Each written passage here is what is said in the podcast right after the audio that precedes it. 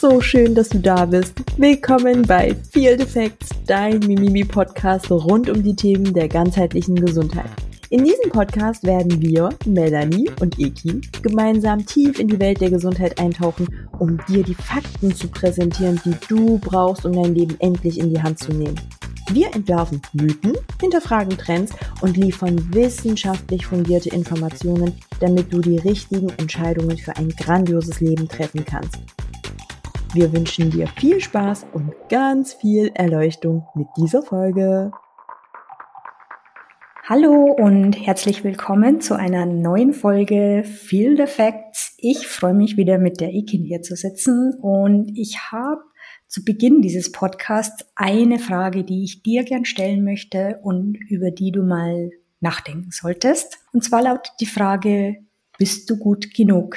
Wir erklären euch heute ein bisschen was über Glaubenssätze, wie wir die auflösen können und du kriegst auch praktische Übungen mit an die Hand, um dich mal damit zu beschäftigen. Also hallo auch nochmal von meiner Seite. Sehr gutes, sehr spannendes Thema. Ich freue mich riesig auf das Thema, weil ihr da draußen könnt es nicht wissen, aber Mel weiß, dass ich mich mit diesen Themen in letzter Zeit doch ein bisschen wieder mal intensiver beschäftigt habe, beziehungsweise sind alle Themen rund um innere Arbeit eigentlich zyklisch immer wieder bei uns beiden präsent. Ich habe, glaube ich, nochmal aufgrund äh, meines Hintergrunds nochmal einen anderen Draht dazu, weil ich mich natürlich auch seit mehreren Jahren sehr intensiv mit der Psyche des Menschen beschäftige und auch nochmal aus verschiedenen Blickwinkeln diese Themen beleuchten kann. Wollen wir direkt einsteigen oder magst du noch ein paar Worte verlieren, Mel? Nee, ich würde sagen, wir legen direkt los, aber ich glaube, dass du heute mit mir über dieses Thema sprechen willst, weil ja natürlich auch etwas die dunkle Jahreszeit ist. Jeder ein bisschen in so eine leicht depressive Stimmung verfällt und ich war erstaunt. Ich habe ein bisschen recherchiert über die Ui. Quote. Ich bin erschrocken. Ich, ich konnte es gar nicht glauben. Ich muss zweimal hingucken. Und zwar habe ich bei der Stiftung für deutsche Depressionshilfe gefunden, dass 8,2 Prozent an depressiven Verstimmungen leiden. Und das sind 5,3 Millionen Deutsche.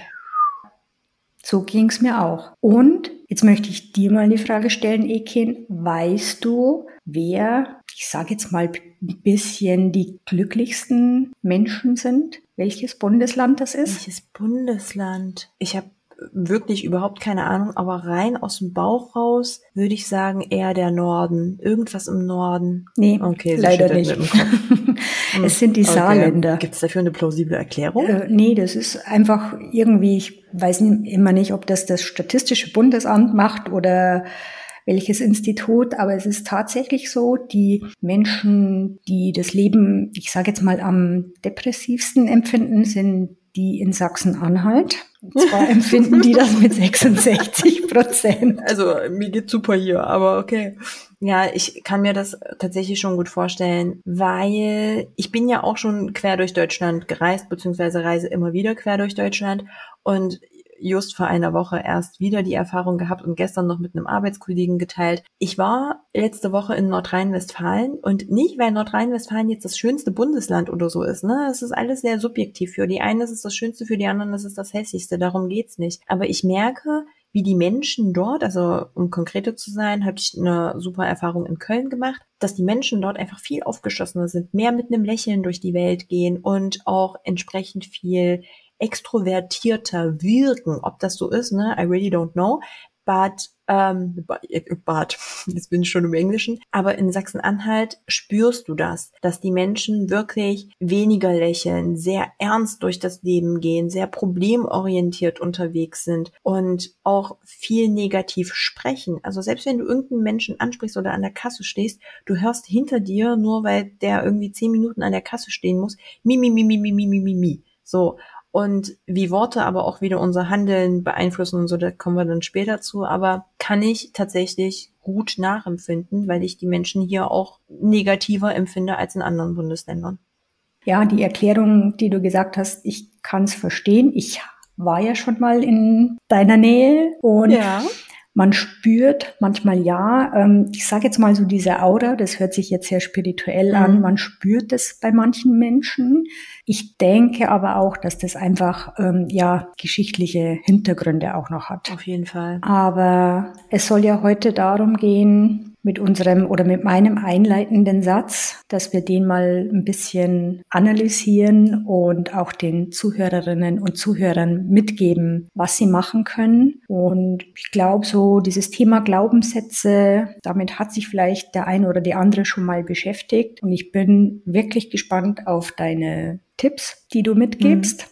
Was unsere Zuhörerinnen und Zuhörer da machen können. Fange ich direkt mal an, ne? Ein Stück weit möchte ich auch euch in diese Entscheidungsphase mit reinnehmen, warum genau dieser Glaubenssatz heute hier Thema ist. Also es gibt ja zigtausend Millionen Glaubenssätze, die ähm, wir alle haben oder haben können. Aber warum konkret dieser? Mir ist immer wieder aufgefallen oder fällt immer wieder auf, dass wir ganz viel im Leben, im Coaching, im persönlich Entwicklungsprozess, Persönlichkeitsentwicklungsprozess so rum, damit konfrontiert werden, ne? wie kannst du besser werden, wie kannst du schneller werden, wie kannst du erfolgreicher werden. Es geht immer um dieses Streben nach mehr, mehr, mehr, mehr, mehr. Heißt aber auf der anderen Seite, dass vielen Menschen eigentlich schon irgendwo bewusst ist, dass der Status quo, an dem sie sich befinden, halt, und jetzt kommt's, nicht gut genug ist. Es wird sehr viel über ganz viele Methoden, Schulen, ähm, Plattformen suggeriert,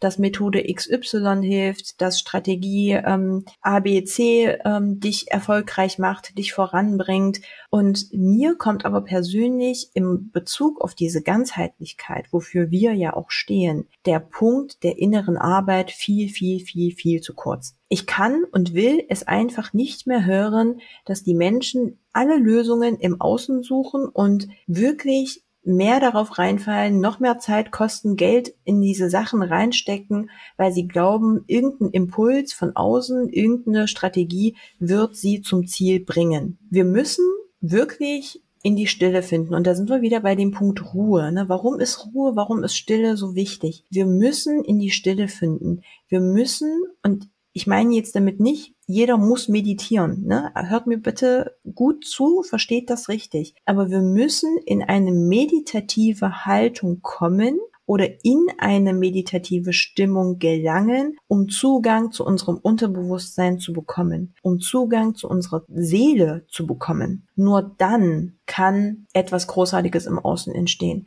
Weil ich persönlich glaube ganz, ganz stark, wie ganz viele hellsichtige, spirituelle Geister, Higher Selves der Welt, die erfolgreichsten Coaches da draußen, die wirklich nachweislich erfolgreich ihre Coaches auch beeinflussen und zum Wachsen und Gedeihen bringen. Denn die arbeiten genau damit, von innen nach außen. Darf, nicht andersrum. darf ich dich da kurz unterbrechen? Na klar. Weil du ja jetzt schon dieses System angesprochen hast. Ich glaube ja, dass viele Menschen, wenn sie sich damit auseinandersetzen, ja, per se mal erstmal Google fragen. Na klar, Und ich glaube, dass da halt wirklich viel Schlechtes drin steht. auf jeden Fall. Aber das ist halt, also wenn man das so liest und sieht, ne, du, du liest von einer Frau, hm, hm, hm, wie kann ich jetzt diesen Glaubenssatz auflösen? Dann siehst du den nächsten Beitrag und der macht es wieder ganz anders. Und das ist, glaube ich, das Problem, dass die Leute haben, sie werden überflutet und können Ja. nicht für sich das Richtige rausziehen. Absolut. Und genau das ist das Thema, ne? Und genau das ist aber der falsche Weg, eben zu googeln, weil dann bin ich schon wieder im Außen, dann bin ich schon wieder nicht in, in, in, Verbind, in, in Verbindung mit mir selbst. Aber ich will ja für mich überhaupt erstmal in dieses Unbewusste gelangen. Ich will ja erstmal überhaupt herausfinden, was schlummert da in mir, weil dafür gebe ich euch Brief und Siegel, egal wie oft ihr diese Übungen gemacht habt und idealerweise vielleicht noch nie zuvor gemacht habt, umso erschreckender sind die Ergebnisse. Denn wir glauben die ganze Zeit zu wissen, was uns beschäftigt, was wir für Themen haben, was wir gegebenenfalls die Fortgeschrittenen unter uns, ne, was wir auch an Traumata mit uns bringen. Und es ist halt aber sehr schwierig, wenn wir die Lösung und die Herangehensweise im Außen suchen, da schon wieder uns aus diesen Vergleichen rauszuziehen, da wieder ähm, die Verbindung, ähm, wie gesagt, zu uns selbst herzustellen. Weil da heißt es wiederum, ja, ähm, schreib deinen negativen Glaubenssatz auf und formulier den direkt in positiv um und dann hast du die Lösung. Das ist der Moment, wo ich im Strahl, du sagst es nicht, aber ich darf es sagen, wirklich kotze. Es, ich kann es nicht anders sagen. Das ist wieder der Punkt. Und by the way, ich äußere direkt den Wunsch, dass ich mal eine Folge zu positiven Toxizität aufnehmen möchte. Das ist wieder der Punkt mit dieser positiven Toxizität. Du kannst unmöglich, wenn jemand sagt, ich habe hier gerade ein Thema, ne, ähm, beispielsweise mein Hund ist gestorben, kannst du nicht sagen, naja, aber was ist der Vorteil an dem Problem? Was ist der Vorteil an der Trauer? Nein, du musst da erstmal reingehen. Du musst erstmal reingehen, wie, wie fühlt sich der Mensch gerade? Was passiert in der Seele? Was passiert im Kopf? Was sind die Dinge, die damit in Verbindung gebracht werden? Warum trauert er? Trauert er um sich selbst, dass er jetzt alleine ist? Trauert er wirklich um den Hund, dass er nicht mehr auf diesem, auf dieser Welt ist? Und das kommt halt viel zu kurz. Einfach nur zu sagen, hey, formulier das um. Das machst du, wenn du, wenn du während der Übung vielleicht irgendwie mal mitschreibst oder so oder zwei Minuten und danach pff, weggeblasen. Ja, und dann danke für nichts. Das stimmt, ja. Das ist, wie du schon sagst, äh, schreib den Glaubenssatz auf und formuliere ihn ins Positive um. Das sind halt immer so diese selbsternannten Mentalcoaches, innere Kindheilungscoaches, wo ich mir denke, hey Leute, ihr wisst teilweise nicht, was ihr vielleicht auch mit solchen Sachen anrichten könnt. Denn wenn ja. du das nicht richtig machst, kann es ganz gewaltig in die Hose gehen. Ja, total, total. Aber da sind wir halt wieder bei dem Punkt, ne, wie bewusst ist ein Mensch in der Arbeit mit anderen Menschen. Aber gut. Und ja, ich hm? bin gespannt. du bist gespannt. Was du uns beibringst, ja. Ja. Also ich glaube, um ähm, nochmal dort anzudocken, dass wir, wie gesagt, von innen heraus arbeiten müssen, um überhaupt im Außen auch im Einklang zu sein und ein Stück weit auch um unser Ideal, um unser ideales Ich auch zu erreichen. Ganz viel geht es in diesen Themen um den Punkt Selbstannahme, weil diesem Glaubenssatz, ich bin nicht gut genug, liegt halt auch, wie gesagt, dieser Glaubenssatz zugrunde. Äh, Glaubenssatz, Entschuldigung, das meinte ich nicht, äh, diese Selbstannahme zugrunde, dass ich mich eben so, wie ich bin, nicht mag und nicht gut finde und deswegen halt gewisse Dinge nicht kann, nicht erreichen kann, nicht möchte, etc. In der Psychologie ist die Selbstannahme per Definition erstmal wirklich als eine wichtige Tugend und Voraussetzung auch dafür, gesunde Beziehungen mit Menschen überhaupt pflegen zu können und zu anderen Menschen aufbauen zu können. Heißt, ganz einfach gesagt, wenn wir eigentlich nicht in der Selbstannahme sind, wenn wir uns nicht so mögen, wie wir sind und uns nicht so annehmen, können wir keine gesunde Beziehung zu unserem Partner, Partnerin, Freunden, Bekannten, Nachbarn, Eltern, was auch immer und auch Kindern aufbauen. Wird nicht funktionieren. Und umso wichtiger ist das eben auch im Berufskontext, weil auch da Netzwerken, Arbeitskollegen, Chef, Chefin, ähm, Mitarbeitende. Es geht, wir sind Menschen und Bindung ist ein Grundbedürfnis von uns. Wir sind Herdentiere, wir sind Gruppentiere. Wir brauchen dieses Gefüge, das können wir nicht verleugnen, aber wir können sehr, sehr viel dafür tun, eben genau das bestmöglich zu gestalten. Und dafür gibt es Tausende, Milliarden Übungen, Möglichkeiten, Methoden. Das hier wird jetzt nur ein mini, mini, mini Bruchteil von dem Ganzen sein. Und deswegen eben auch diese Spezifizierung auf diesen einen Glaubenssatz. Aber mal ganz allgemeingültig mitgenommen geht es ja darum, dass wir alle Glaubenssätze haben. Ausnahmslos. Jeder Mensch hat Glaubenssätze. Wir haben gute Glaubenssätze und wir haben halt leider auch schlechte Glaubenssätze. Nun ist die Natur der Dinge aber leider nun mal so, dass wir evolutionär bedingt einfach das Negative mehr fokussieren, genetisch auch tatsächlich das Negative viel, viel länger behalten. Das ist evolutionär super. Das hat uns dazu gebracht, dass wir überleben konnten.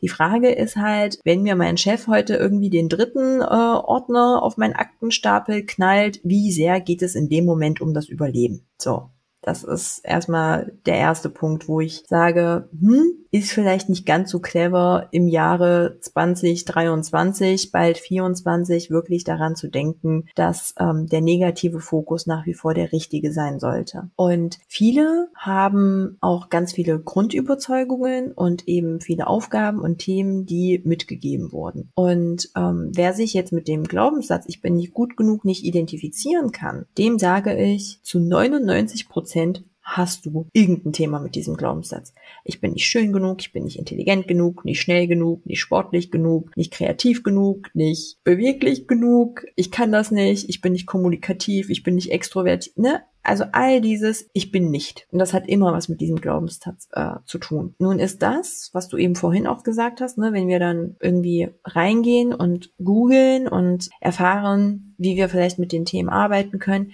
dann sind wir wieder in dem Punkt Vergleich. Und wir wissen ganz oft in ganz vielen Büchern, in ähm, ganz viel Persönlichkeitsentwicklung heißt es auch ganz oft, hör auf, dich zu vergleichen. Wenn du glücklich sein willst, hör auf, dich zu vergleichen. Vergleiche dich nur mit dir selbst oder nur mit deinem Selbst von gestern versus heute, aber nicht mit anderen, nicht mit anderen Sachen und Dingen. Das ist leichter gesagt als getan. Ich glaube, das ist das Problem, weil da müsste ich mich ja mit mir selbst auseinandersetzen. Ja. Und das können ganz, ganz viele nicht. Gell? Genau. Das ist halt der Modus, in dem wir gefangen sind. Ne? Wir glauben ganz oft, also wir sehen etwas oder wollen irgendwas sein oder wollen irgendwas haben und sind per se erstmal unzufrieden mit der Situation. Und statt wir dann halt aber sagen, okay, ich bin unzufrieden, ich möchte die Situation verändern, gehen wir sofort wieder in unser Komfortzönchen und sagen, oh, nee, passt, hier ist schön, hier ist muggelig, hier bleibe ich. Weil etwas zu verändern macht halt logischerweise Angst, völlig normal und ist halt auch unbequem. Aber auf der anderen Seite möchte ich halt vielleicht auch mal eine Frage als Impuls mitgeben. Wie sind wir denn auf die Welt gekommen? Also rein, das können wir jetzt wirklich mit ganz vielen Metaphern ähm, auch belegen. Ne? Egal, ob wir das aus pädagogischer Sicht betrachten, aus der psychologischen Sicht betrachten, aus der spirituellen Welt betrachten. Welches Baby kommt denn auf die Welt und hat einen Glaubenssatz, der da lauten könnte, schau mich nicht so freundlich an, ich bin dick eigentlich ein gutes Beispiel. Glaubst du denn dann auch, dass diese Geschichten sehr stark aus der Kindheit kommen? Extrem. Also die ähm, krassesten Prägungen, die wir bekommen, erfolgen gerade was so Glaubenssätze angeht, ganz, ganz, ganz stark in den ersten sechs Lebensjahren. Das ist so die Zeit, also natürlich jetzt nicht mit eins, ne, mit eins ähm, sind wir noch nicht in dieser Bewusstseinsebene angekommen, wo wir die Dinge natürlich auch bis ins äh, späte Erwachsenenalter uns merken können, aber insbesondere, und das ist halt auch wieder bei jedem sehr individuell, aber so ab zwei bis drei Jahren fängt das Ganze an, sich tatsächlich zu etablieren. Und bis sechs ist so eine sehr kritische Zeit, teilweise bis sieben Jahre rein, wo eben das, was die Bezugspersonen, oft sind es eben natürlich die Eltern oder auch Geschwister, also wenn es äh, ältere Geschwister gibt, die viel älter sind, ne, die dann schon Einfluss nehmen können, dass das uns extrem prägt. Und das ist halt ein knackiger Punkt, weil wir glauben, dass die Kinder in dem Alter eben nicht Bewusstsein genug haben, um die Dinge wahrzunehmen und abzuspeichern. Aber das ist ein Trugschluss. Das ist nicht so. Nur weil dein vierjähriges Kind oder deine fünfjährige Nichte Neffe ähm, nicht dazu in der Lage ist, vielleicht dir deine Gemüsepfanne äh, zu kochen, heißt es nicht, dass das Bewusstsein nicht so sehr ausgeprägt ist, dass du Zugang zu seinem Unterbewusstsein oder zu ihrem Unterbewusstsein hast. Und das ist ja das große Thema. Wir glauben die ganze Zeit zu wissen, was wir denken, was wir fühlen, was wir machen, dass wir logisch sind, dass wir rational sind. Bullshit. Das, was du denkst, was du fühlst, wie du dich verhältst, wird 95 Prozent von deinem Unterbewusstsein gesteuert gesteuert. Du bist nicht, was du denkst. Und ich, das glaube ich. Ja. Ja, das glaube ich sofort. Das ist, was ich immer sage, ich kann abends keine Nachrichten mehr gucken. Ja, ja. Weil das so in meinem Unterbewusstsein sitzt, diesen, ich sage jetzt mal, diesen Tagesabschluss mit was Negativem behaftet, weil, naja, in den Nachrichten kommt ja nie irgendwas Positives. Ja.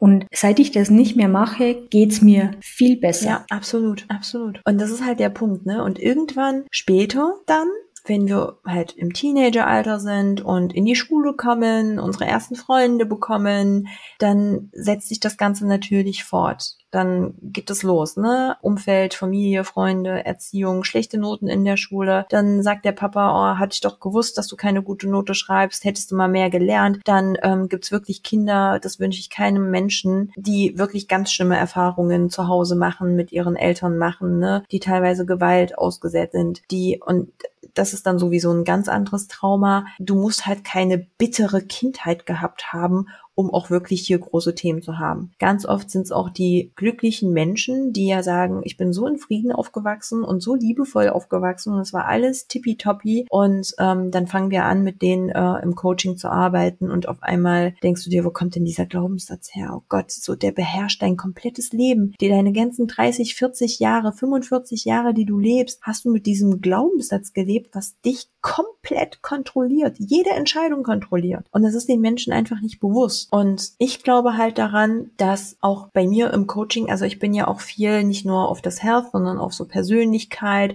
und Performance äh, fokussiert, dass die Menschen, die zu mir kommen ähm, oder auch zu dir, alleine wegen der Gesundheit, die wollen ja eine andere Version von sich selbst. Die wollen ja besser werden, die wollen anders werden. Und ich glaube ganz, ganz stark daran, dass du den inneren Frieden niemals finden kannst, wenn du dich nicht selbst von innen heraus heilst. Niemals. Und alles, was schön ist, was lange währt, was dich erfüllt, was Glück bedeutet, kommt von innen. Und das ist eben so der Punkt gewesen, wo ich gesagt habe, das verschmelzt so sehr, wir müssen da tiefer reingehen. Und wenn wir da tiefer reingehen, geht es eigentlich um die innere Wertung, um die innere Stimme, wie wir uns sehen, was wir dabei fühlen, aber halt selten um wirklich die Wirkung auf andere. Heißt, du kannst beispielsweise Beispielsweise, wenn du äh, dich für einen neuen Job entscheidest und eine Bewerbung schreibst, kannst du sagen, hey, ich brauche für den Job, ähm, habe ich gerade ein super Beispiel in meinem Umfeld. Ähm, ich habe jemanden, sie möchte Stewardess werden und glaubt halt, dass das sie erfüllt und ich finde das total schön, sie auch ein Stück weit dabei zu beobachten, wie sie diesen Weg geht. Sie hat angefangen, also sie konnte nicht schwimmen, sie hat angefangen, einen Schwimmkurs zu machen. Sie kann, äh, sie konnte kein Englisch, sie hat angefangen, einen Englischkurs zu belegen. Sie sitzt da und lernt wirklich den ganzen Tag für all diese Dinge. Das ist wichtig, total. Und ich bringe jetzt aber mal bewusst ein sehr extremes Beispiel und sage, ja, Du kannst dich hinsetzen und kannst Englisch lernen oder kannst hingehen und schwimmen lernen, um diese Stelle, diesen Job zu bekommen. Aber du hast ähm, eben auch noch eine andere Möglichkeit. Die andere Möglichkeit ist halt, dass du mal so ein bisschen in dir kramst, in dein Unterbewusstsein gelangst und mal überlegst, ob du vielleicht ein Glaubenssatzthema hast, was du vorher angehen solltest. Weil, und das ist dünnes Eis, was ich jetzt behaupte, es kann sogar sein, dass du danach sagst, ich möchte das gar nicht. Ich will keine Stewardess mehr werden, ja. Ich stelle mir jetzt da gerade so bildlich vor, rechts und links auf der Schulter, Engelchen mhm. und Teufelchen. Spannende Geschichte, ne? weil sie glaubt ja, das ist ihr Traumjob und sie tut alles dafür, um den zu erreichen. Und manchmal ist es dann so, hat man das Ziel erreicht, merkt man erst, es war es nicht. Mhm. Und ja, das ist ja bei uns auch so, ne? Wir, ähm, so ist es auch mit Ideen. Ich meine, wie oft hatten wir das, dass wir zum Beispiel gesagt haben, oh, dieses Thema, ja, fühlt sich gut an, machen wir, ne? Und dann, es vergeht halt aber irgendwas und dann ist so, uh -uh, nee, mm -mm. so. Ganz oft ist das halt aber auch wieder, das hatten wir ja auch, ähm, als wir über so ein bisschen ähm, Unterbewusstsein, Mental Work, äh, Mental Health gesprochen haben, das Thema Selbstreflexion. Wir müssen in dieses Hinterfragen gehen, auch bei uns selbst. Will ich das gerade wirklich? Wie fühlt sich das für mich an? Oder auch wenn ich, wenn ich was haben will. Das habe ich mir zum Beispiel angeeignet. Ich bin, ich versuche seit ein paar Jahren immer minimalistischer zu werden. Ganz oft habe ich früher gesagt, oh, ich brauche die Schuhe, ich brauche die Schuhe.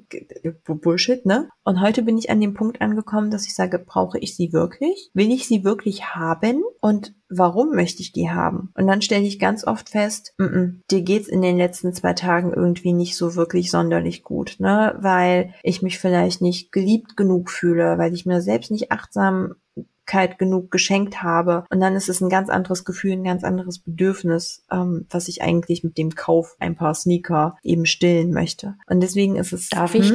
Darf ich dich da mal fragen, weil du jetzt dein eigenes Thema angesprochen hast, wie lange hat es gedauert, diesen Weg zu erreichen, an dem du jetzt stehst? Sehr lange, sehr, sehr lange. Also ich habe das allererste Mal ähm, den Blick nach innen gerichtet. Das war, ich glaube, 2015, also gut acht Jahre her. Das war so das erste Mal, dass ich in mich reingeschaut habe und so meine ersten Meditationen gemacht habe und die ersten ähm, Schattenkind, Sonnenkind-Arbeiten ausgeführt habe, mich mit Persönlichkeiten auseinandergesetzt habe. Und diese Entscheidung, bleiben wir mal bei dem, ich brauche das, ne? Also Konsum. Bleiben wir mal bei dem Thema Konsum. Das hat jetzt gut drei, vier Jahre kontinuierliche Arbeit gekostet, bis ich da bin oder war, wo ich jetzt bin. Aber ich bin bin bei weitem noch nicht am Ende. Also ich bin noch nicht beim Ziel. Das ist ja das Krasse. Und ich glaube, wir Menschen neigen dazu, dass es halt so ist, ne? wenn wir jetzt sich mit sich selbst beschäftigen. Viele Menschen glauben immer, ich muss mich einschließen, ich war früher auch so, ich mache heute was, morgen ist es anders. Mhm. Aber das funktioniert halt eben nicht. Und ich mache das Ganze ja noch nicht ganz so lange wie du, aber ich werde immer besser. Ja in dem, was ich da tue. Ja. Und es tut mir halt unglaublich gut, was ich nie geglaubt hätte. Never ever. Wenn du mir das vor zwei Jahren gesagt hättest, hätte ich dir einen Vogel gezeigt. Willst du ein bisschen konkreter teilen? Also hast du ein, ich glaube, es gibt mehrere Beispiele, aber willst du mal ein Beispiel teilen, wo du sagst, daran arbeite ich ähm, seit geraumer Zeit und da merke ich, wie es am Anfang war und wie es jetzt ist? Ja, kann ich gerne teilen. Bei mir ist es immer so, der Glaubenssatz, ich weiß nicht genug. Mhm. Oh je. Das, ich weiß, ja. ich weiß, woher es kommt. Ähm, bei mir wirklich aus der Kindheit raus, weil mein Vater zu mir gesagt hat, aus dir wird eh nichts. Man muss jetzt auch dazu sagen, meine Eltern haben sich sehr, sehr früh getrennt.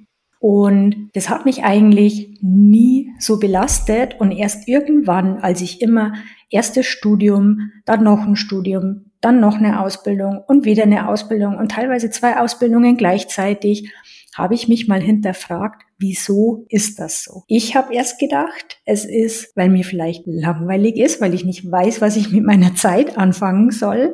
Aber es ist wirklich diese Geschichte aus der Kindheit, dass mein Papa halt zu mir gesagt hat, aus dir wird nichts. Mhm. Würdest du sagen, dass sich dieser Glaubenssatz, nachdem du das im Ursprung von deiner Bezugsperson, von Papa mitbekommen hast, im Laufe deiner Entwicklung auch durch dein Umfeld verstärkt und bestätigt wurde?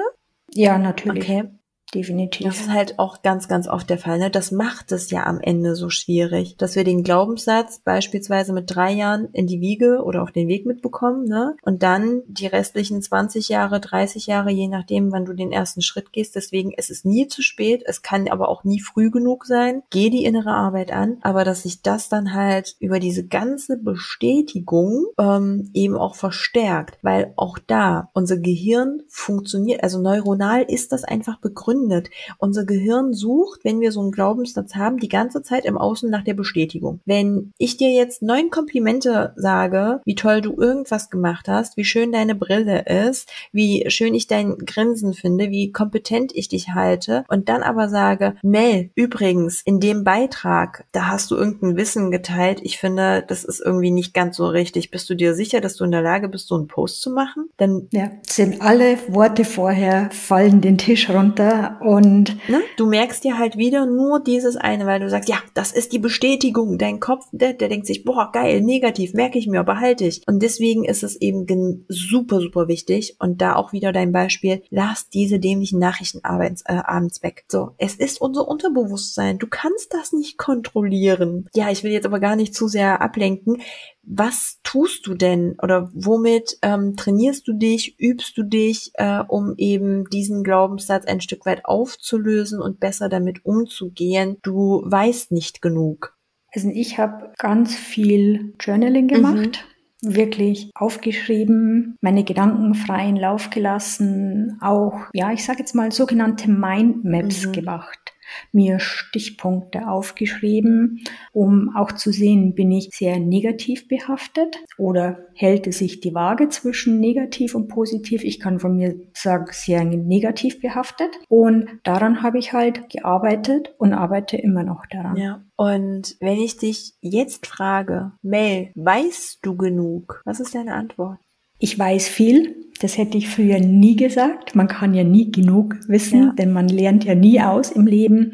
Aber früher hätte ich immer gesagt, nee, ich weiß immer noch nicht genug. Mittlerweile kann ich sagen, ja, ich habe eine gute Basis oder eine sehr gute Basis, was mein Wissen angeht, was mein Job angeht, was das Leben angeht, weil ich ja natürlich auch schon etwas mehr Lebenserfahrung habe und daraus gelernt habe und ja, kann mit Stolz eigentlich behaupten, dass ich viel weiß. Ja, hört sich wunderschön an. Wirklich. Ähm, ist tatsächlich, also ich fühle diesen Glaubenssatz sehr, ähm, und das hatte ich ja auch mit dir geteilt, vor ein paar Wochen erst. Also die, diese Glaubenssätze überholen uns halt auch immer wieder, ne? die kommen dann zyklisch wieder. Saß ich halt auch da und dachte mir so, boah, Uh -uh, mm das ist hier schon wieder alles nur Halbwissen. Also ich vergesse auch öfter mal, wie viel eigentlich in meinem Kopf schlummert. Aber für dich da draußen, wenn du jetzt mittlerweile vielleicht den ein oder anderen Glaubenssatz aufgedeckt hast oder für dich die Themen jetzt auch genug Neugier geweckt haben, um zu sagen, ich gehe da, ich möchte da reingehen. Ich möchte, wie Mel das einleitend versprochen hat, wirklich auch mal, hm, ich sag mal, zwei Übungen mitgeben für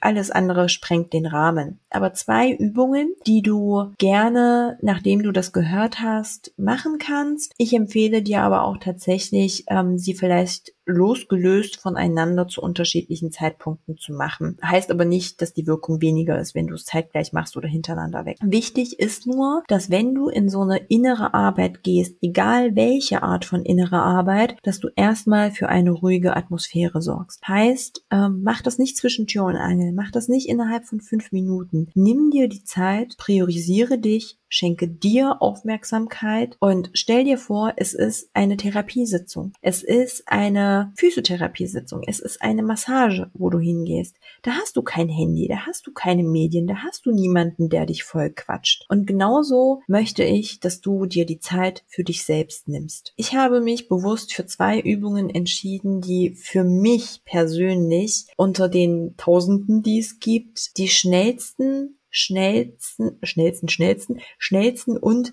sichtbarsten, effektivsten Lösungen und Fortschritte gezeigt haben, sage ich jetzt mal. Ich weiß gerade nicht, wie ich es anders formulieren soll. Und die erste Übung ist, wenn du in dieser ruhigen Atmosphäre bist, vielleicht dir sogar einen Kakao gemacht hast, um noch so ein bisschen mit pflanzlicher Medizin ähm, dich in so eine geborgene Stunde reinzubegeben, dass du dann dir vier Fragen stellst. Das ist eine Methode, die äh, kommt von einer amerikanischen Lehrerin, ist auch zeitgleich eine ähm, sehr gute Autorin. Ich glaube, sie ist sogar eine Bestseller-Autorin. Byron Katie. Ich hoffe, ich spreche den Namen richtig aus. Gibt es auch wirklich tolle Bücher. Wir verlinken es auch in den Show Notes. Okay, machen wir. Wenn Mel das sagt, dann machen wir das. Byron Katie hat das Ganze auf vier Fragen runtergebrochen, die ich dir jetzt vorstelle und dich bitte, dass du diese vier Fragen dir nicht hintereinander wegschnellst, mit äh, Wecker gestellt, sondern wirklich dir so viel Zeit nimmst, wie du nur möchtest, um eine einzige Frage davon zu beantworten. Und die erste Frage ist, ist das wahr? Bin ich nicht gut genug? Also wirklich in das Hinterfragen gehen. Bleiben wir mal bei dem Beispiel, Beispiel von Mel. Ist das wahr, dass ich nicht genug weiß, um dies und das zu machen? Ne? Und bei dieser ersten Frage, da kommt schon der Glaubenssatz so ein bisschen ins Wackeln, so ein bisschen. Und die zweite Frage lautet dann, bin ich mir wirklich ganz sicher, dass ich nicht gut genug bin? Bin ich mir zu 100 Prozent mit absoluter Garantie sicher, dass ich nicht genug weiß? Und da dürfte der Glaubenssatz noch mehr ins Wackeln kommen, wenn er schon beim ersten ins Wackeln kam. Aber spätestens jetzt, wenn du dir die Frage wirklich ernsthaft stellst und reinfühlst, dürfte der anfangen zu wackeln. Die dritte Frage. Was löst dieser Gedanke bei mir aus, wenn ich daran glaube? Hör in dich hinein. Welche körperlichen Symptome spürst du? Wie geht's dir emotional bei diesem Gedanken? Was löst das aus? Kribbeln deine Finger? Wo atmest du? Wo sitzt der Glaubenssatz? Merkst du so ein Zwacken im Brustkorb? Merkst du ein Zwacken im Zwerchfell, im, in, der, in der Magengegend, in der Bauchgegend? Manche verkrampfen so am Hinterkopf, spüren so eine Last im Nacken. Versuch da wirklich reinzufühlen. Deswegen ist es so wichtig, dass du dir die Zeit nimmst. Also was löst der Gedanke aus? Welche Symptome habe ich? Wie geht es mir emotional? Und die letzte Frage, und das ist der Knackpunkt. Das ist der Bogen, der zum Anfang der Folge das Ganze zurückspannt. Nämlich, wir wollen mehr, aber wir sind limitiert durch unsere Glaubenssätze. Wer wäre ich? Wie wäre mein Leben? Wie wäre diese Situation, wenn ich diesen Glaubenssatz nicht hätte? Wenn ich an diesem Gedanken nicht festhalten würde? Wie würden meine Entscheidungen ausfallen? Wo würde ich leben? Wie würde ich leben? Wer wäre ich? Und spätestens da sollten dir ganz viele Situationen einfallen, in denen du feststellst, wie sehr dich dieser Glaubenssatz kontrolliert, dass es dein Potenzial zurückhält, dass es deine komplette Schöpferkraft zurückhält, dass es alles, wofür du da bist, was du kannst, weil du kannst tausendmal mehr, als du glaubst, dass das dich ausbremst und dass du vielleicht ein Leben lebst, was du nicht leben möchtest. Und das ist die Schattenseite des Ganzen. Also es kann, und deswegen ist die innere Arbeit eben auch ein schmerzvoller Weg, der dich aber am Ende zur maximalen Erfüllung, zum maximalen Glück bringt, weil du zu dir selbst findest. Aber der Weg, der kann schwer sein. Das ist die erste Übung. Das ist von der Byron Katie die Übung, die ich sehr, sehr gut finde. Die zweite Übung, wenn du dir an einem anderen Tag beispielsweise nochmal die Zeit nehmen möchtest, die geht ein bisschen tiefer rein. Da brauchst du auch wirklich Zeit. Also das ist, ich würde sagen, nimm dir da mindestens zwei Stunden Zeit für zur Orientierung. Das ist die Schattenkindarbeit oder eine Methode von einer Schattenkindarbeit. Und hier geht es darum, dass du dir, nimm dir einfach mal so ein weißes Blatt Papier, mal in die Mitte entweder ein Kreis oder du kannst aber auch ein Kind malen dann schreibst du in diesen Kreis oder in den Bauch dieses Kindes, schreibst du so ein paar Glaubenssätze rein, ähm, negative Glaubenssätze, von denen du glaubst, dass du sie hast. Vielleicht sind dir ja schon einige bewusst. Wenn nicht, auch hier wieder, nimm dir ein paar Minuten, atme ein paar tiefen, tiefe Atemzüge in den Bauch rein, komm zur Ruhe, fühl in dich hinein, geh nochmal in dieses Gedankenkarussell rein. Dann schreibst du deine negativen Glaubenssätze in die Mitte auf und danach schreibst du links und rechts von diesem Kreis deine zwei Bezugspersonen auf, die du bis zu deinem sechsten Lebensjahr hattest. Meistens sind es Mama und Papa, aber halt, ne, jeder ist unter anderen Umständen groß geworden. Deswegen, wer sind deine zwei Bezugspersonen? Und die schreibst du rechts und links neben das Kind oder neben diesem Kreis auf. Und dann kann es schon anfangen, ein bisschen weh zu tun. Dann möchte ich, dass du an wirklich an deiner Kindheit, an schlimme Situationen denkst. An alles, was dir gerade in den Sinn kommt. Das kann eine schlimme Situation gewesen sein, das können schlimme Worte gewesen sein, die du gehört hast, das können Sachen sein, die du bezeugt hast, die direkt mit dir in Verbindung standen. Denk an diese negativen Situationen. Und dann schreibst du Adjektive diesen zwei Personen zu, wie sie sich verhalten haben. Oder wie sie waren. Nicht nur wie sie sich verhalten haben, sondern wie sie waren. Also, ne, waren sie aggressiv, zickig, bockig, launisch, irritierend, traurig, distanziert, kühl. Solche Adjektive schreibst du den Personen zu. Und danach gehst du noch tiefer rein und denkst daran, was haben diese Personen dir direkt gesagt? Und das schreibst du alles auf. Also, du siehst aus wie, du solltest mal auf die Bremse treten, das und das sein lassen. Du, ähm, was soll schon aus dir werden? Aus dir wird doch nie was. Setz dich hin und lern, sonst passiert XY. Bildung ist alles. Du musst studieren, wenn, ne? Dass dann halt wieder schon diese Liebe mit der Leistung in Verbindung gebracht wird. All diese Sachen schreibst du auf. Und in dem Moment sage ich dir herzlichen Glückwunsch. Der erste erste und der größte Schritt ist getan. Weil das ist das Wichtigste überhaupt, den Zugang dahin zu bekommen. Und ich sage dir, das wird erschreckend werden. Wenn du das getan hast, ist es aber wichtig, dich aus diesem Negativen auch ein Stück weit wieder rauszuholen, dass du nicht mit dieser Traurigkeit raus in die Welt gehst. Und deswegen habe ich gesagt, nimm mir dafür mindestens zwei Stunden Zeit. Weil dann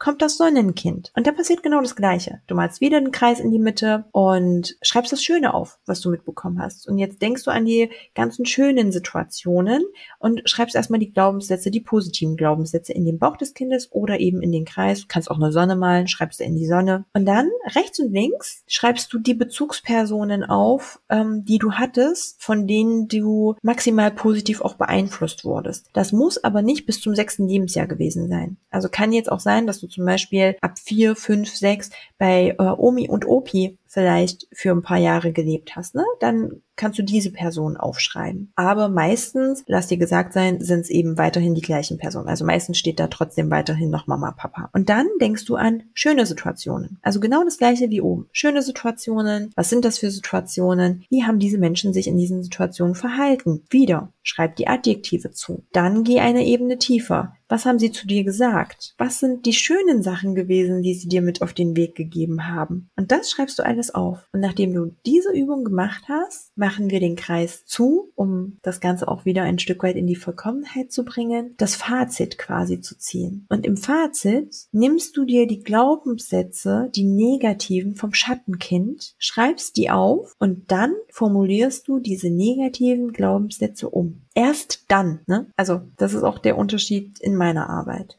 Nicht am Anfang Glaubenssatz aufschreiben, umformulieren, das könnt ihr euch abschmieren, das wird zu nichts führen. Aber jetzt, nachdem du wirklich den Zugang auch zu deinen Gefühlen hattest, dann fängst du an, die ganzen Sachen umzuformulieren. Und ganz wichtig ist aber, nachdem du diese Übung gemacht hast, es ist nicht damit erledigt, das Ganze aufzuschreiben und dann dein Notizbuch oder den Zettel beiseite zu legen. Diese positiven Affirmationen, Umformulierungen, Mantras, was auch immer du hast, schreib sie auf Zettel, pin sie überall Hand, mach sie als Bildschirmhintergrund, mach sie als Handyhintergrund. Nimm dir jeden Abend bewusst und wenn es nur zwei Minuten Zeit sind, die Zeit, dass du daran bleibst. Weil da sind wir bei dem Thema, was Mel und ich euch auch von unserer persönlichen Erfahrung mitgegeben haben. Glaubenssätze, die sich über 30, 40 Jahre aufbauen, wirst du nicht in zwei Stunden auflösen. Das braucht Zeit. Das braucht viel Übung und Kontinuität. Und das ist das, wo ich glaube, dass es euch am meisten hilft. Ich hoffe, dass es euch hilft und ich freue mich riesig, wenn der ein oder andere von euch das macht und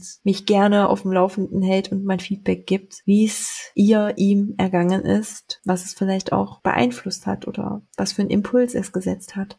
Da will ich jetzt ehrlich gesagt gar nicht mehr viel dazu sagen. Einfach nur herzlichen Dank. Ihr hättet Ekin sehen müssen, als die Aufgaben erklärt hat. Ähm, es ist wirklich ihre Leidenschaft. Mhm. Sie fühlt es auch wirklich. Mhm.